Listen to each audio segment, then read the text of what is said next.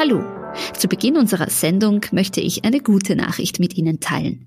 Die Furche hat nämlich einen neuen Podcast, das Furche Feature. Dort widmen wir uns in jeder Folge den Herausforderungen unserer Zeit und, das ist ganz wichtig, wir suchen Lösungen für diese Herausforderungen. Das Furche Feature ist Teil des neuen Ressorts Chancen, das sich dem konstruktiven Journalismus verschrieben hat. Im aktuellen Furche Feature geht es um die Frage, was die Wirtschaft für den Klimaschutz tun kann. Möchten Sie die Folge hören? Dann gehen Sie doch auf furche.at slash Chancen oder zu der Podcast-Plattform Ihrer Wahl. Geben Sie dort einfach in der Suchmaske Furche Feature ein. Und jetzt zu unserer Interviewreihe, die im Zuge des Furche Features entstanden ist. Ein Goodie quasi für Sie, liebe Hörerinnen und Hörer und treuen Begleiter des Furche Podcasts. Viel Spaß!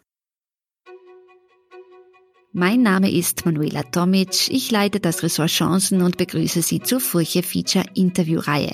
Diesen Monat dreht sich alles um das Thema Klimaschutz und Wirtschaft. Passend dazu spreche ich heute mit Ulrike Herrmann, der deutschen Journalistin, die vor kurzem das Buch Das Ende des Kapitalismus bei Kippenheuer und Witsch herausgebracht hat. Der Kapitalismus brauche alle unsere Ressourcen auf und muss daher sofort gestoppt werden, sagt Ulrike Herrmann.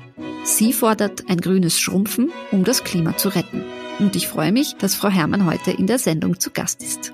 Hallo. Ja, hallo.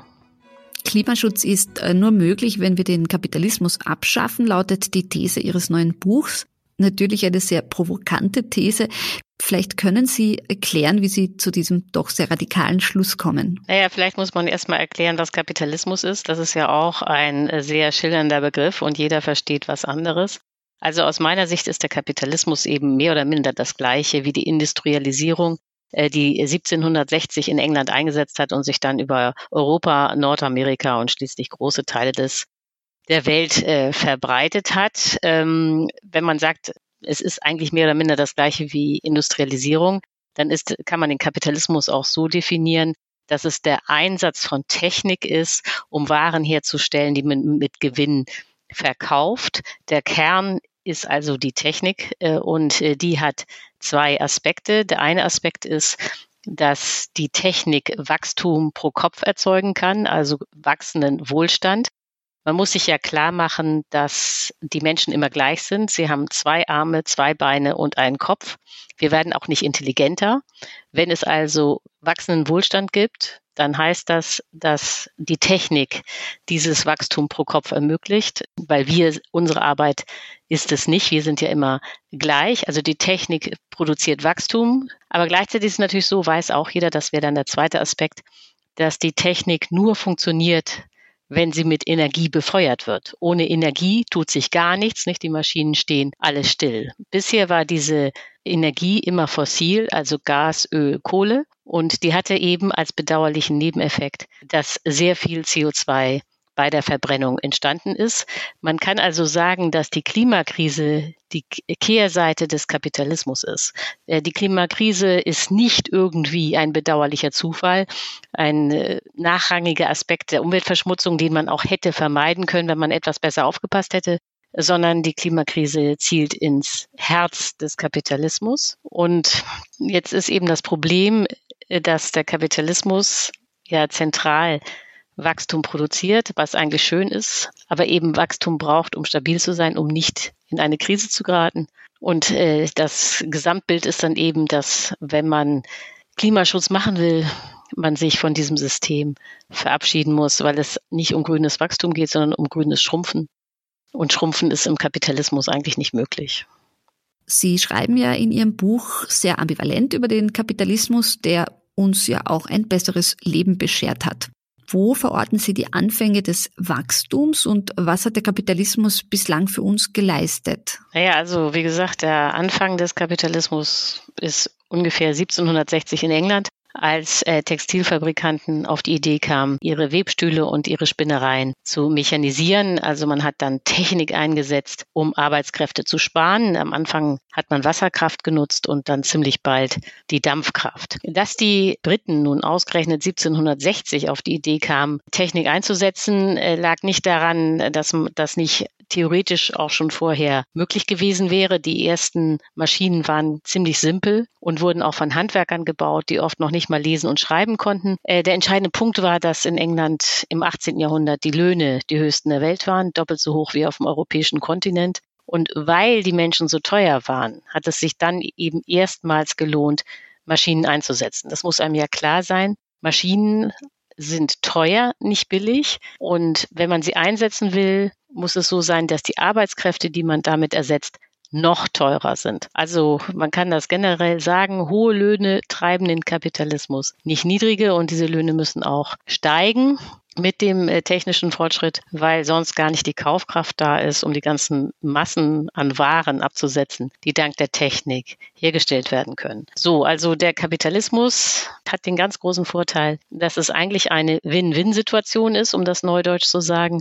Äh, das System funktioniert am besten, wenn auch die normalen Arbeitnehmer profitieren, wenn die Löhne hoch sind, wenn die Kaufkraft steigt, weil man sonst eben, wie gesagt, diese ganzen Waren, die die Technik herstellt, gar nicht absetzen kann. Äh, aber das ist nicht der einzige Segen des Kapitalismus. Das ist nicht nur ein Wirtschaftssystem, das Wohlstand produziert, sondern man kann sagen, es ist eigentlich ein totales System, denn der Kapitalismus hat alles verändert. Wir leben in einer völlig anderen Welt als unsere Vorfahren im 18. Jahrhundert, als äh, alle noch auf dem Land äh, lebten und Bauern waren, mit ganz wenigen Ausnahmen. Denn um nur ein paar Beispiele zu nennen, äh, was noch an positiven Rückwirkungen zu verzeichnen sind. Das erste ist natürlich die Lebenserwartung. Also früher im 18. Jahrhundert wurden die Leute im Durchschnitt 35 Jahre alt. Heute, das weiß jeder, äh, ist der Durchschnitt bei über 80. Das heißt, das ist ein richtiges Geschenk an Lebenszeit. Aber auch sowas wie Bildung für alle ist nur im Wohlstand möglich. Also im 18. Jahrhundert vor dem Kapitalismus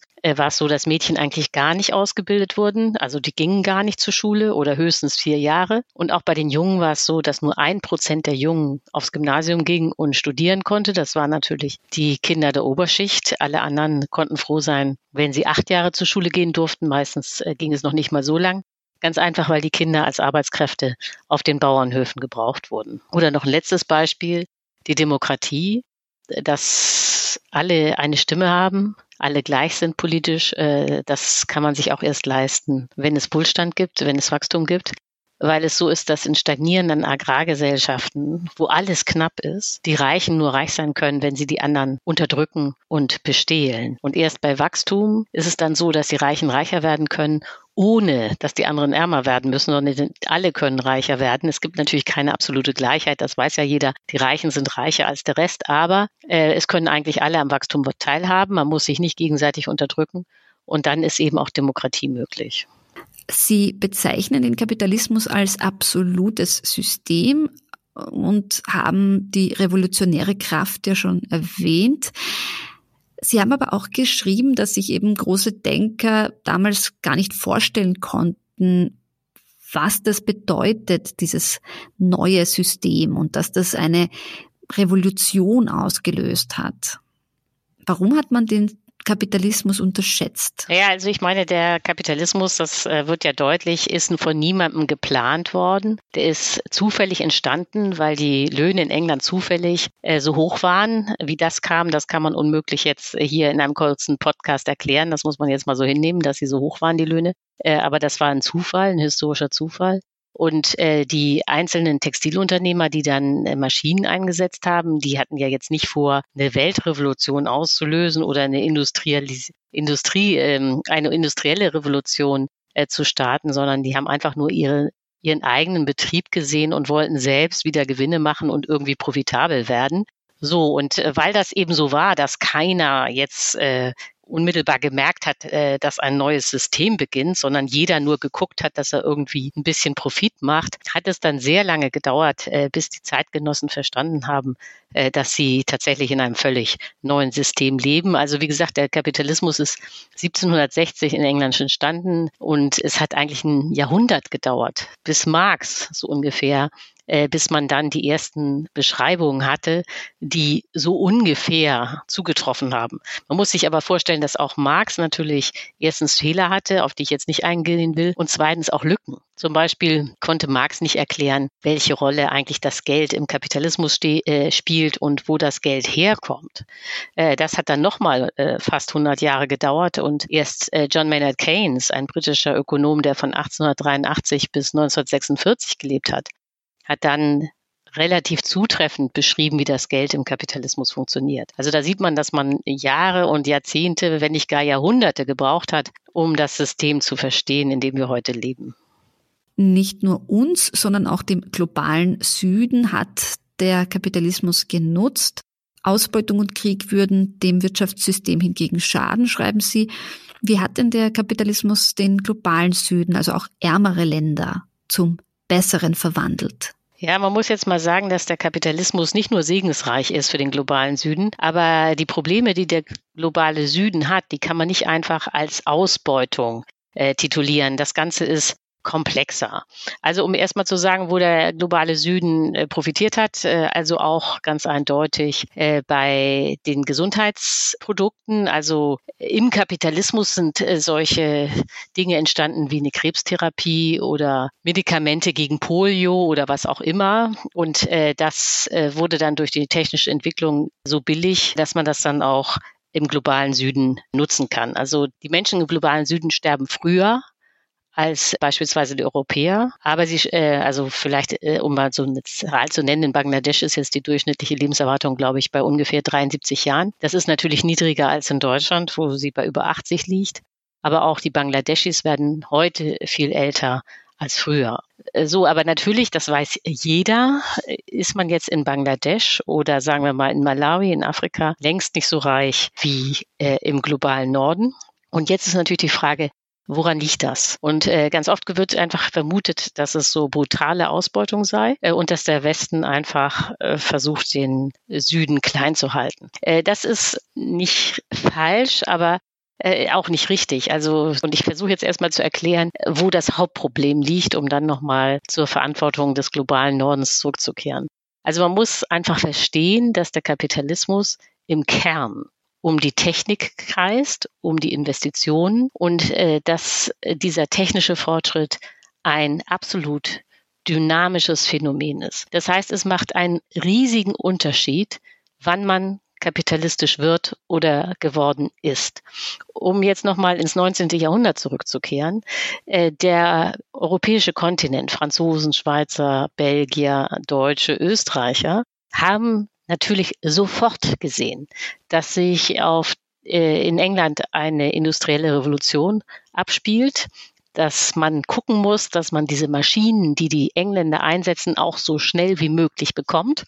Denn äh, Wirtschaftskraft war ja nicht nur ein ökonomisches Phänomen, sondern es war auch klar, dass das Land, das ökonomisch am weitesten ist, dann auch militärisch die besten Möglichkeiten hat. Und man muss sich ja klar machen, dass Europa früher eigentlich permanent im Krieg gegeneinander war. Und natürlich wollten alle Herrscher auch äh, diese neue Technik haben. So, und also haben die Europäer alles angestellt, die Festlandseuropäer, um äh, die äh, Technologie der Engländer zu klauen. Da hat man auch alles gemacht, was denkbar war. Man hat äh, illegal Maschinen aus England importiert, man hat die Ingenieure aus England importiert. Man hat also äh, staatlich versucht, den Anschluss zu bekommen. Äh, das ist bekanntlich auch gelungen. Ne? Aber das war auch damals, und das ist der entscheidende Punkt, äh, ziemlich einfach, weil im 19. Jahrhundert der technologische Abstand äh, zwischen England und dem Rest des Kontinents ungefähr bei 1 zu 2 lag. Also um das genauer zu sagen, die Engländer waren zweimal so produktiv wie die Europäer.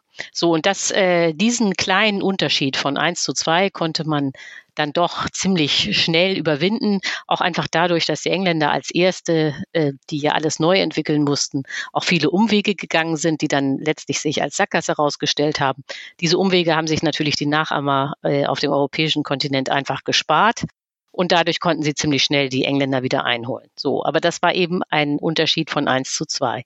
Heute, durch den rasenden technologischen Fortschritt ist es so, dass der Abstand zwischen den reichsten Ländern, sagen wir mal den USA, und den ärmsten Ländern, sagen wir mal Malawi, 1 zu 60 ist. So, und diesen technologischen Abstand kann man eigentlich gar nicht mehr aufholen. Es sei denn, man macht es so wie China. Ne? China war ja, weiß auch jeder, bis 1979 ein bitterarmes Land und hat dann beschlossen, auch kapitalistisch zu werden. Und da wurde aber nichts dem Zufall überlassen. Nicht? Das wurde alles staatlich geplant. Die Grenzen wurden geschlossen. Der Kapitalverkehr wird genau kontrolliert. Ausländer können in China nicht einfach irgendwie eine Firma gründen oder erwerben. Das ist alles unter staatlicher Regie. Und dann hat der Staat angefangen, systematisch alles gleichzeitig hochzuziehen. Also Straßen, Stahlfabriken, Autofabriken, Elektrizitätswerke und so weiter, alles gleichzeitig. Und man hat eben nichts reingelassen, was man nicht haben wollte. Und gleichzeitig hat man systematisch die Produkte des Westens kopiert, also auf das Prinzip Plagiat gesetzt, äh, das natürlich die Kontinentaleuropäer im 19. Jahrhundert auch schon genutzt haben, als sie immer die englischen Produkte geklaut haben. Also China macht alles richtig, muss man jetzt mal sagen, oder hat alles richtig gemacht.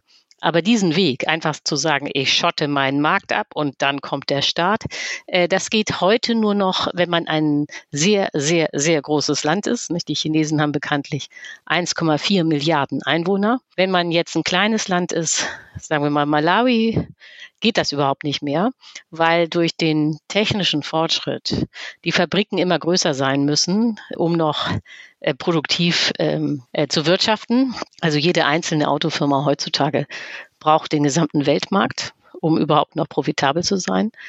Und dann sind diese kleinen Länder eben gefangen. Nicht? Also auf der einen Seite müssten sie äh, ihre Grenzen äh, schließen und alles staatlich planen, um den technischen Fortschritt des globalen Nordens aufzuholen. Gleichzeitig brauchen sie aber die Weltmärkte, um überhaupt Absatzmöglichkeiten für ihre Waren zu haben.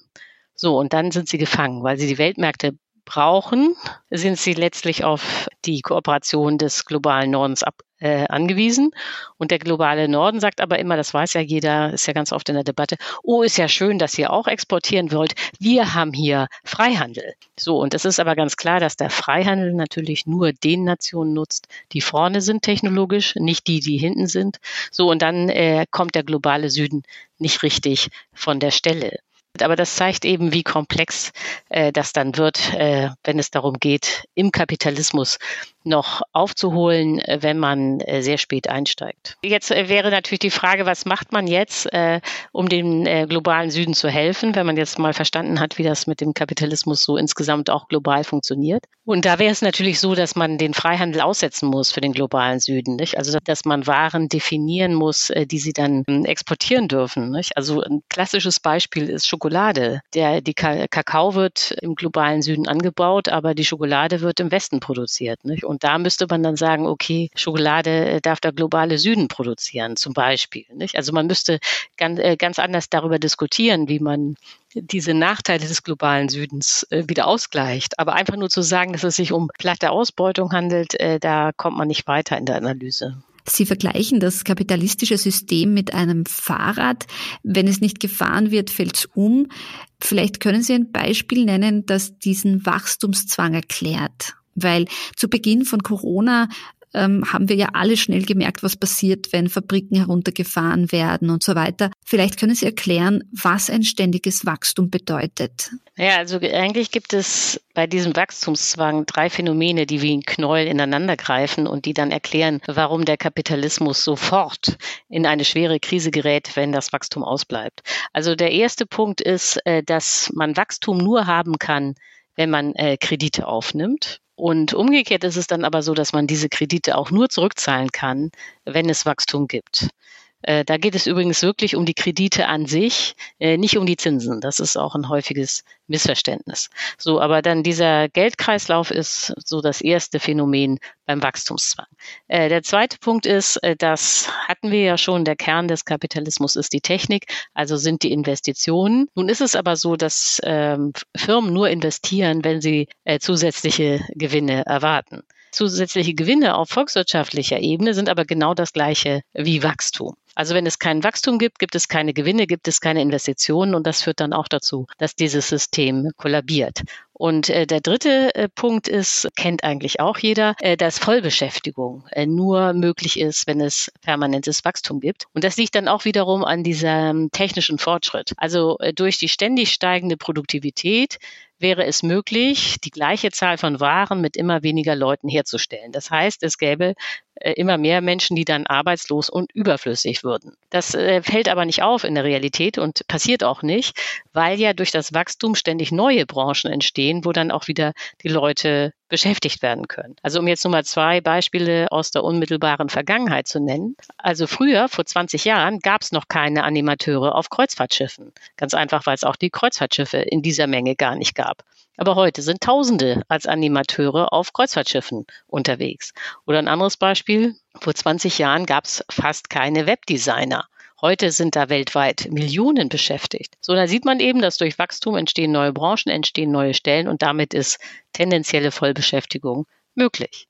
So, jetzt weiß natürlich jeder, ja, immer wieder kommt es im Kapitalismus zu Krisen. Es ist keineswegs so, dass dieses System ständig wachsen würde. Aber der Punkt, das ist der zentrale Punkt, die Krisen können nur überwunden werden, wenn man kollektiv die Idee und die Hoffnung hat, dass es wieder Wachstum gibt. Wenn man jetzt sagt, nee, nee, wir dürfen hier nicht mehr wachsen und zwar nie mehr, weil das die Umwelt nicht aushält, dann wäre der Kapitalismus sofort am Ende.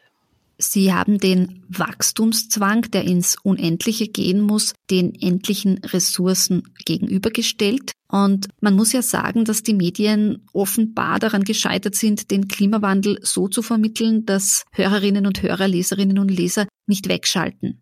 Wie könnten Medien versuchen, da besser zu kommunizieren? Also ehrlich gesagt glaube ich nicht, äh, dass es einen Mangel an Aufklärung gibt. Und ich kann mich auch nicht erinnern, dass ich jetzt irgendwie die Medien kritisiert hätte, äh, weder in meinem, in meinem Buch noch anderswo. Das Problem taucht nicht bei der Aufklärung oder beim Wissen auf, sondern äh, bisher war eigentlich unklar, was man jetzt machen soll.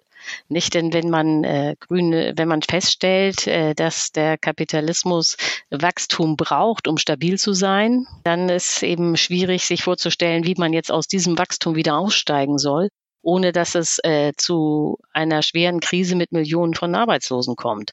So, und die Lösung war dann, nee, die ist sehr populär und wird ja von allen Parteien auch vertreten, dass man dann sagt, okay, dann machen wir eben grünes Wachstum. Nicht? Also man, äh, die Idee ist, dass man auf technische Lösungen setzt äh, und dass man die fossile Energie eben durch erneuerbare Energie, durch Ökoenergie ersetzt. So, und da ist dann das Problem, aber darauf kommen wir wahrscheinlich noch, dass das äh, leider eine Illusion ist, dass die Ökoenergie eben nicht reichen wird, um dieses permanente Wachstum zu befeuern.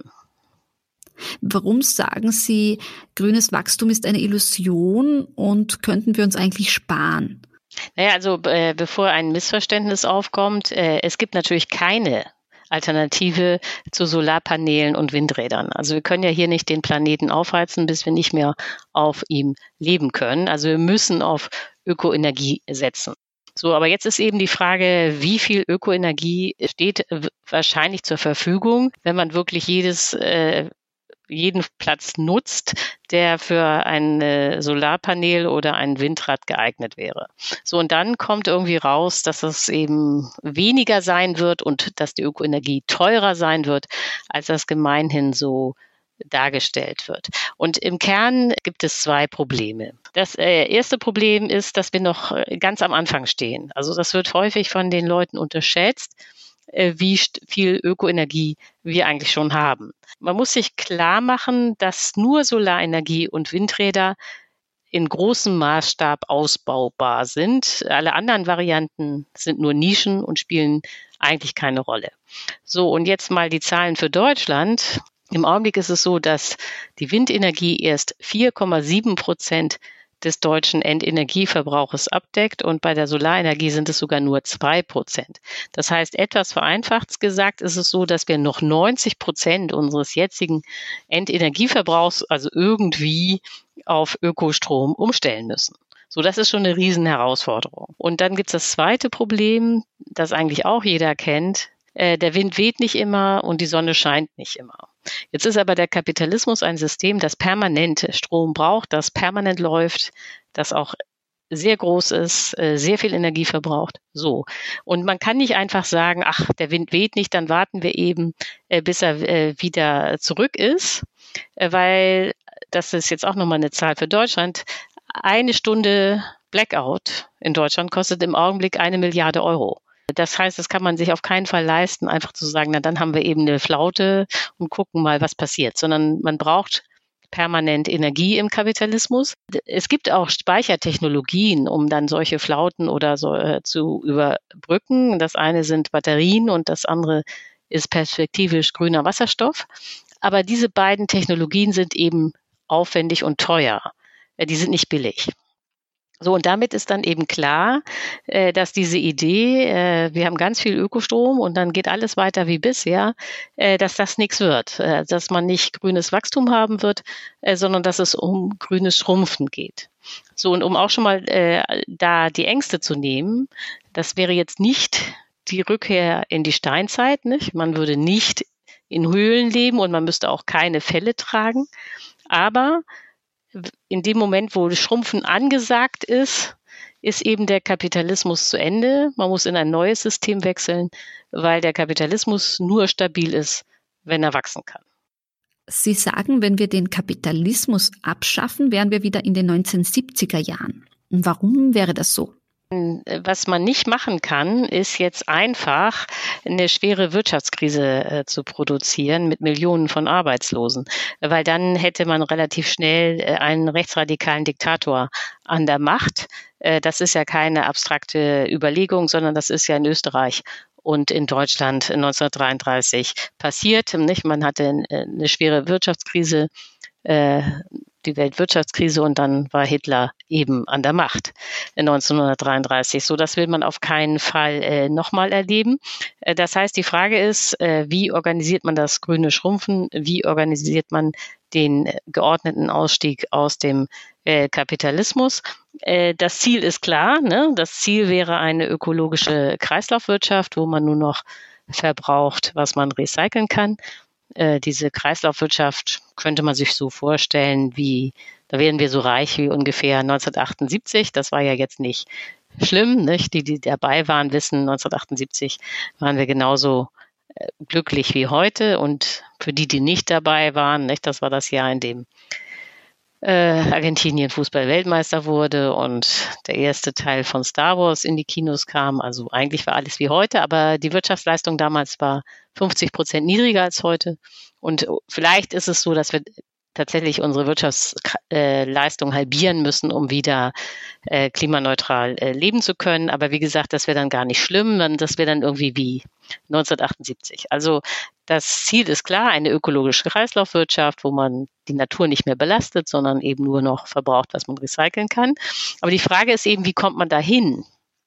Denn im Augenblick ist ja der äh, Kapitalismus riesig und muss auch immer noch wachsen, um stabil zu sein.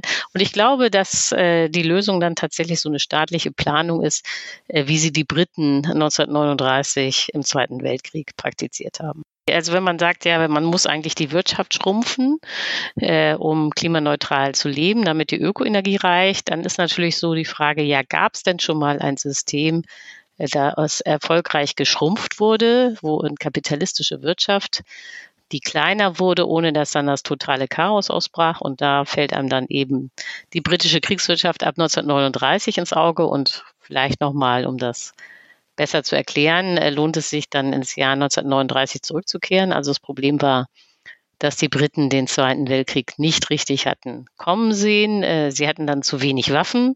Äh, als der Krieg ausbrach, war aber klar, dass Hitler Großbritannien angreifen würde, weil rein strategisch die Lage eindeutig so war, dass Hitler den Zweiten Weltkrieg nur gewinnen konnte, wenn es ihm gelingt, die Insel England einzunehmen. So das hat auch Hitler immer gesagt, das wussten die Briten auch ganz genau.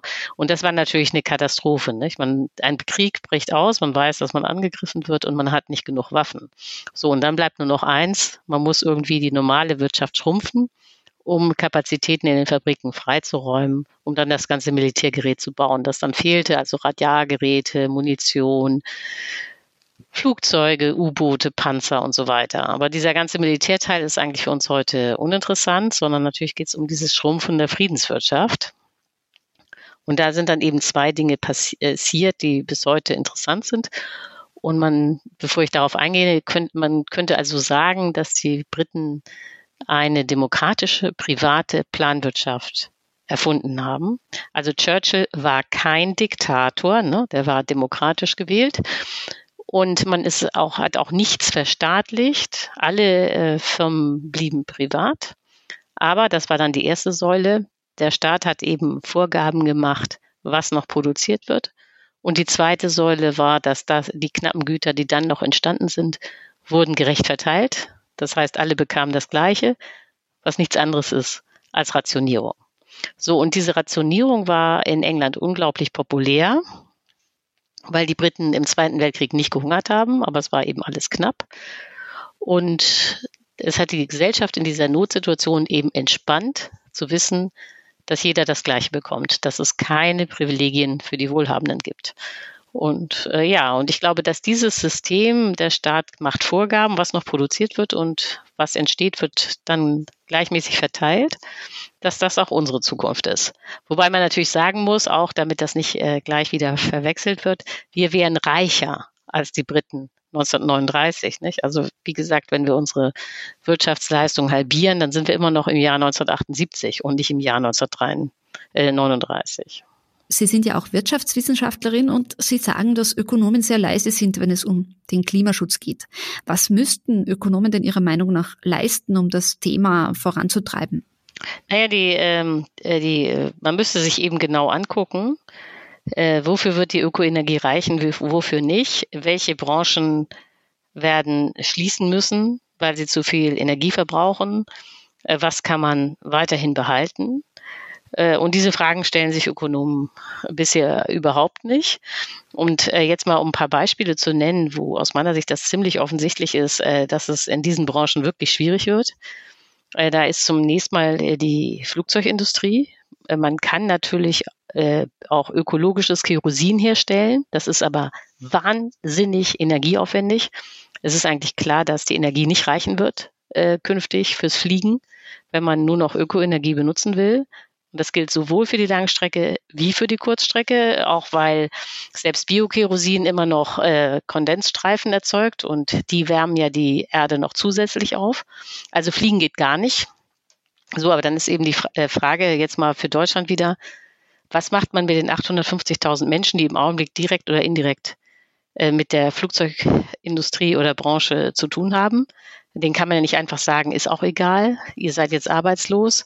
In 20 Jahren haben wir eine ökologische Kreislaufwirtschaft. Nicht? So funktioniert das nicht. Die wollen ja jederzeit wissen, äh, woher sie Einkommen bekommen. Die haben Kinder, die wollen für die Rente sparen, die haben Eigenheim gebaut. Das heißt, das muss man planen, äh, was dann mit den Beschäftigten wird.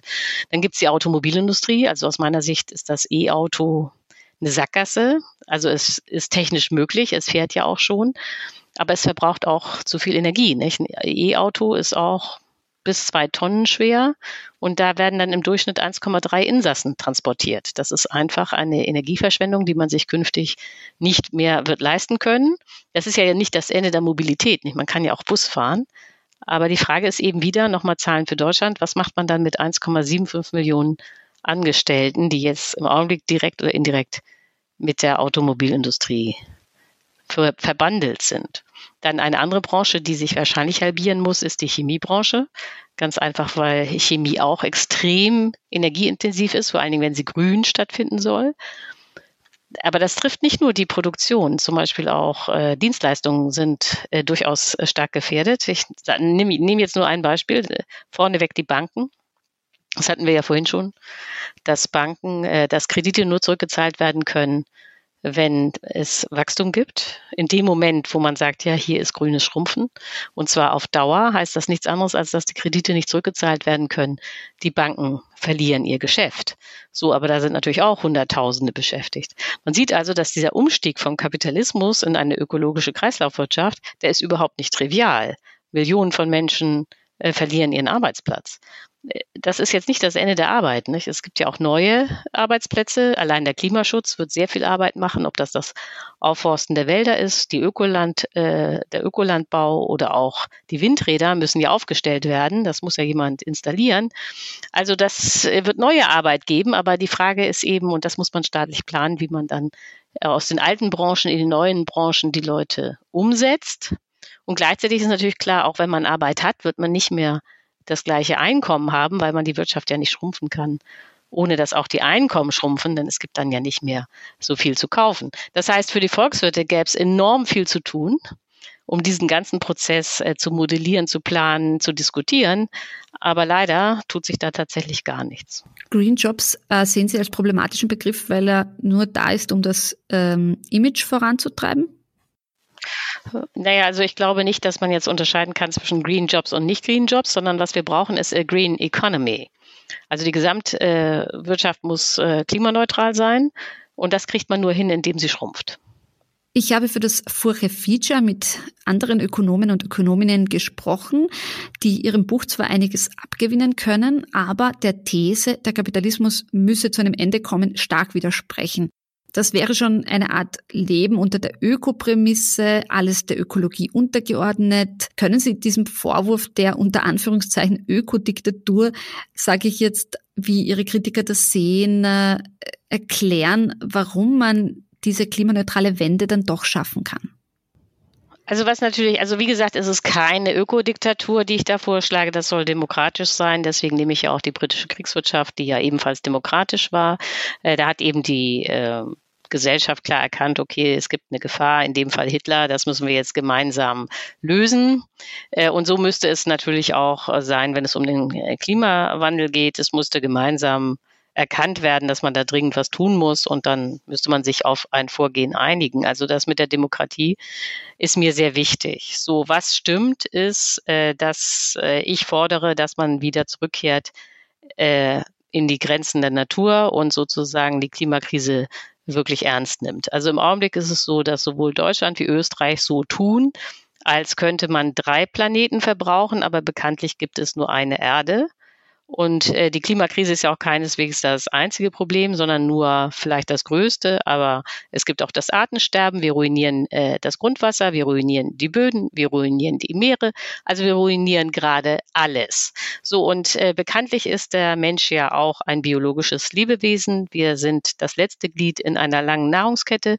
Und es ist einfach keine gute Idee, alles vor uns äh, auszurotten, weil dann ja nicht ganz klar ist, wovon wir eigentlich leben sollen. So, das heißt, es ist im Interesse von uns allen, äh, wieder äh, in die äh, nur so viel zu verbrauchen, wie die Natur auch hergeben kann und diesen Raubbau, den wir da in den letzten Jahren und Jahrzehnten betrieben haben, äh, zu beenden. Also diese Idee, die da offenbar bei ihren äh, Ökonomen durchschimmert, also wir brauchen das Wachstum, wir brauchen äh, den Kapitalismus, äh, das ist einfach äh, so ein absurde äh, Gedanke, nicht? Weil die Natur interessiert das überhaupt nicht, ob wir Wachstum brauchen oder nicht. Wir können mit der Natur nicht verhandeln. So, und sie ist langfristig mächtiger als wir. Also müssen wir uns äh, mit den Möglichkeiten äh, des Planeten, auf dem wir leben, müssen wir uns arrangieren. Nicht? Denn wir haben ja keinen keinen anderen Planeten, keinen Planeten B. Anschließend dazu noch ein zweiter Kritikpunkt.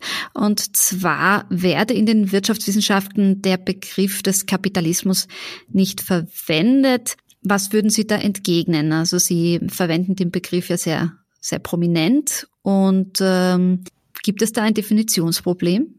Das stimmt. Also die Volkswirtschaftslehre redet lieber von der Marktwirtschaft, nicht vom Kapitalismus. Aber das ist aus meiner Sicht ein Fehler. Also weil die Marktwirtschaft ist eine Fiktion, eine theoretische Fiktion, die es gar nicht gibt. Und die äh, historische Realität ist der Kapitalismus. So, da jetzt werden viele vielleicht staunen, weil sie immer was von Märkten und von Marktwirtschaft und so hören. Aber die äh, Theorie, die dahinter steht, die sogenannte Neoklassik, äh, das ist die, der Mainstream in der Ökonomie, das ist das, was normale Bürger auch tendenziell als neoliberal kennen. Wie auch immer, äh, in dieser Theorie geht es immer darum, wie Angebot und Nachfrage auf einem Markt äh, zum Gleichgewicht kommen. So und das klingt erstmal total harmlos und nachvollziehbar, dass man sich immer irgendwie um den Markt kümmert. Aber diese ganze Theorie hat dann äh, den Nachteil, dass es immer ums Gleichgewicht geht. Ne? Dynamische Prozesse kommen gar nicht vor. Und man betrachtet auf dem Markt ja nur Güter, die es schon gibt. Das heißt, der ganze Produktionsprozess, der aber der Kern im Kapitalismus ist, äh, der kommt gar nicht mehr vor. Und äh, das hat dann die Folge, dass diese Theorie, und ich übertreibe nicht, sich in ihrem Kern um die wesentlichen Phänomene des Kapitalismus gar nicht kümmern kann, also um Technik, um Investitionen, um Energie, um Geld, um Gewinne, um Spekulation, um Banken, um Kredite. Nichts kommt äh, da äh, zentral vor, sondern es geht immer um den äh, Gleichgewichtspreis. Und äh, diese Theorie ist so absurd eigentlich, dass man dazu, dass man da schon echt äh, kaum noch weiß, was man dazu sagen soll. Übrigens äh, bin nicht ich diejenige, die erkannt hat, dass diese Neoklassik der völlige Müll ist, äh, sondern das war ein Österreicher, nämlich Josef Schumpeter. Der hat schon 1911 eine geniale Kritik dieser Neoklassik verfasst, aber seltsam, sel seltsamerweise dominiert sie noch immer. Kommen wir zu den Lösungen. Wir sind ja im Chancenressort. Sie haben in Ihrem Buch Ihre Idee von einem klimaneutralen Deutschland beschrieben, was sich auch auf Österreich ummünzen lassen könnte. Wie könnte denn so ein klimaneutrales Deutschland oder ein klimaneutrales Österreich aussehen? Ja, wie gesagt, äh, keine Flüge, keine Autos. Man müsste sehr viel weniger Fleisch essen. Äh, man muss nicht Vegetarier werden, aber man muss sehr viel weniger Fleisch essen, weil die Landwirtschaft, also die Tierhaltung, äh, den Planeten auch sehr stark äh, ruiniert äh, durch die Gülle, durch das Methan, das die Rinder hinter äh, ausdünsten, äh, aber auch durch die ganzen Futtermittel, die gebraucht werden. Alles Monokultur ruiniert die Artenvielfalt und so weiter. Also wenig Fleisch essen. Und äh, dann gäbe es auch noch äh, ein Thema, das sicher auch viele sehr schmerzhaft finden. Äh, man muss ähm, mit dem Neubau aufhören. Äh, aus äh, zwei Gründen. Äh, das eine ist, dass Zement äh, notwendigerweise CO2 emittiert, weil Zement eben dadurch entsteht, dass man vom Kalk CO2 abscheidet. Man kann also keinen CO2-freien äh, Zement haben. Äh, man kann aber auf Beton äh, im Bau nicht verzichten, weil es gar nicht genug Holz gibt. Und das Zweite ist, dass ja mit dem Neubau, das kann man auch sehr schön und sehr deutlich in Österreich sehen, ja ständig äh, Flächen versiegelt werden, ständig wird Landschaft zugebaut. Äh, das können wir uns auch nicht mehr leisten, weil man den Boden auch braucht, um CO2 zu binden und um Wasser zu speichern. So, und wenn es aber keinen Neubau gibt, dann ist es natürlich so, dass man die Flächen, die da sind, gerechter verteilen muss. Nicht? Denn im Augenblick ist es so, äh, viele äh, Leute haben ganz wenig Platz in engen Wohnungen und andere haben gleich mehrere Häuser, eine Riesenwohnung in Wien und dann noch ein Ferienhaus und so weiter und so fort. Und das wird man umverteilen müssen, wenn man Neubau verhindern will. Und wie gesagt, man kann nicht ganz Österreich und ganz Deutschland zubauen. Politiker können das Problem nicht alleine lösen, sagen sie, weil es einfach so umfassend ist. Ähm, aber viele sagen nun, wenn Deutschland oder Österreich beginnen, jetzt etwas zu ändern, dann bringt das doch eh nichts, weil die großen Industrienationen weiterhin massiv der Umwelt schaden. Können Sie dieses Argument nachvollziehen? Ja, also was daran stimmt, ist, dass äh, der Klimaschutz nur global funktionieren kann, weil ja auch das äh, CO2 keine Grenzen kennt. Nicht? Das Molekül verteilt sich rund um den Globus. Nur glaube ich eben, dass diese Angst, die ja da mitschwingt, ja, wir machen dann äh, CO2 äh, Einsparungen und das einzige Ergebnis ist, dass dann die Chinesen noch mehr Kohlekraftwerke bauen, äh, dass diese Angst eigentlich an der Realität komplett vorbeigeht.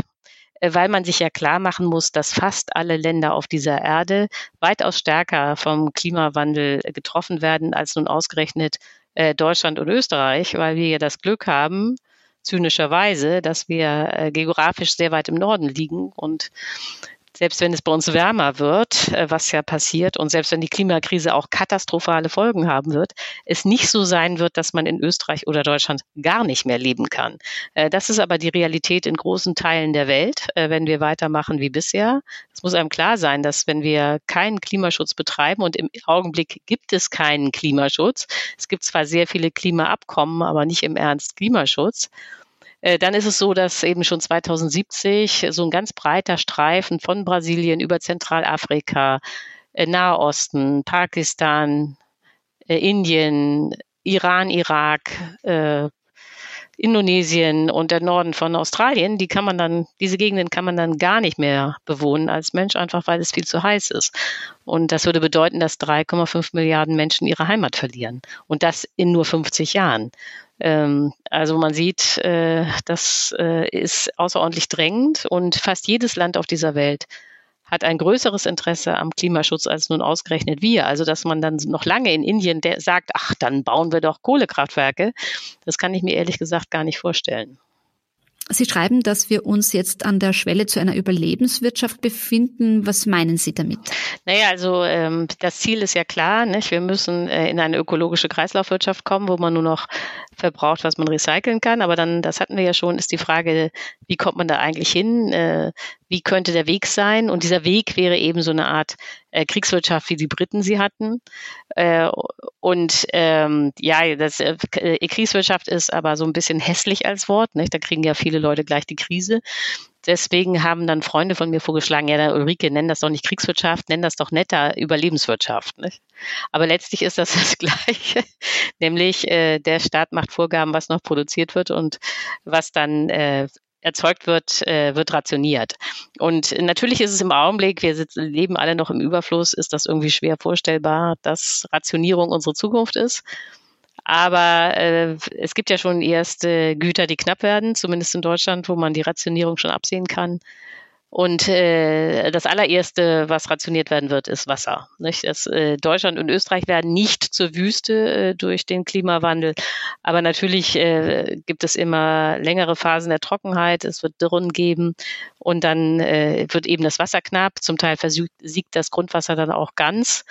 So, und in dem Moment, wo ein existenzielles Gut knapp wird, äh, interessiert sich kein Mensch mehr für Preise, freien Markt, Marktmechanismen, das alles interessiert überhaupt nicht, äh, sondern stattdessen stehen dann alle direkt beim Staat und wollen jetzt wissen, wer das Wasser kriegt. Also sind das die Haushalte, ist das die Industrie, ist das die Landwirtschaft? Und dann soll der Staat entscheiden und der soll dann physische Mengen, also im Fall von Wasser Liter zuteilen. Nicht? Das ist dann auch gar keine Frage des Preises mehr, sondern wirklich äh, ganz knallhart der Menge.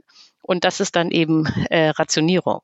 Und ähnlich, aus völlig anderen Gründen, sehen wir das ja jetzt auch in diesem Winter, also durch den Ukraine-Krieg gibt es ja die Gaskrise. Russland liefert eben kaum noch Gas. Jetzt weiß keiner, wie viel Gas fehlen wird. Das hängt ja auch davon ab, wie kalt der Winter wird. Aber wenn der Winter kalt wird, dann wird man wieder sehen, was passiert. Nicht? Auch Gas ist existenziell und dann werden wieder alle beim Staat stehen und von dem verlangen, dass der entscheidet, wer was kriegt. Und da ist man dann sozusagen aus völlig anderen Gründen äh, schon in der Kriegswirtschaft, die aus ökologischen Gründen unsere Zukunft sein wird. Nach diesem Gespräch stellt sich mir eine philosophische Frage. Müsste das Wort Verzicht nicht neu definiert werden? Äh, ja, also ich äh, glaube, also das wird auch immer wieder gefragt, ob man Verzicht nicht netter nennen könnte. Dann kommt, äh, das wäre dann wieder Überlebenswirtschaft oder weiß der Himmel. Aber ich glaube, äh, dass man da die Leute auch nicht äh, für dumm verkaufen darf. Äh, wenn man den, also die Realität ist, nicht? das muss eben klar sein. Äh, man kann nicht mehr einfach nach Bali fliegen oder nach Australien. So, und das werden viele Leute als Verzicht erleben, dass sie nicht mehr nach Australien dürfen. Und das äh, kann man den, das kann man auch nicht schönreden, sondern es muss eben klar sein, nicht? Äh, was man dafür bekommt im Gegenzug, ist die Chance zu überleben. Äh, ich glaube, die Leute denken immer noch, äh, man könnte irgendwie mit der Natur verhandeln oder das äh, kommt alles nicht so schlimm. Und äh, das kann ich auch verstehen. Also da, das ist so typisch Mensch. Äh, wenn man ähm, die Zukunft in die Zukunft blickt, dann äh, guckt man immer zurück in die Vergangenheit. Nicht? Und was man in der Vergangenheit erlebt hat, das wird dann auf die Zukunft äh, verlängert. Und das ist ja auch ein völlig normales Vorgehen. Das führt aber gerade bei der Klimakrise äh, total in die Irre weil das geht dann ja ungefähr so, okay, also die Industrialisierung haben wir seit 1760, äh, Pi mal Daumen 250 Jahre. In diesen 250 Jahren hat sich die Welt um 1,2 Grad erwärmt. So, dann denkt natürlich der Laie, okay, nochmal 250 Jahre, dann sind wir bei insgesamt plus 2,4 Grad und in 250 Jahren bin ich nicht mehr da, meine Kinder sind nicht mehr da und wer weiß, was bis dahin passiert ist. So und äh, aber dieses lineare Denken, was hinten war, wird dann auch vorne passieren, ist in der im Fall der Klimakrise äh, völlig falsch, weil es so ist, dass äh, die, die Temperatur nur deswegen so langsam gestiegen ist, weil bisher äh, die Ozeane 50 Prozent des CO2 und 90 Prozent der Wärme absorbiert hat. Äh, die durch das zusätzliche CO2 entstanden sind. So, jetzt ist aber das Problem, die Ozeane sind voll. Die können weder Wärme noch äh, in großen Mengen absorbieren, noch CO2. So, und das bedeutet, dass wenn wir jetzt weitermachen wie bisher und immer munter äh, CO2 emittieren, dann die äh, Temperaturen eben senkrecht in die Höhe gehen. Und äh, also wenn man äh, Wenn der Mensch ein rationales Wesen wäre, dann würde er heute, und zwar sofort, aufhören, CO2 zu emittieren. Aber der Mensch ist nicht rational, nicht? sondern äh, immer geleitet äh, durch das Prinzip Hoffnung nach dem Motto, wird schon nicht so schlimm werden. Und äh, das ist natürlich äh, absolut fatal. Frau Herrmann, vielen Dank für das Gespräch. Ja, bitte. Das war der erste Teil unserer Furche Feature Interviewreihe. Es folgen weitere Gespräche mit dem Ökonomen Stefan Legge und der Soziologin Judith Kohlenberger. Falls Sie sich jetzt erst zu uns geschaltet haben und die ersten zwei Folgen unseres Furche-Features noch nicht gehört haben, dann können Sie das auf www.furche.at slash Chancen oder der Podcast-Plattform Ihrer Wahl nachholen. Geben Sie dazu einfach Furche Feature in die Suchmaske ein. Mein Name ist Manuela Tomic. Ich leite das Ressort Chancen und bedanke mich fürs Zuhören. Möchten Sie die Furche abonnieren? Dann besuchen Sie uns auf www.furche.at slash abo. Weitere Podcast-Folgen finden Sie unter www.furche.at slash podcast. Bis zum nächsten Mal.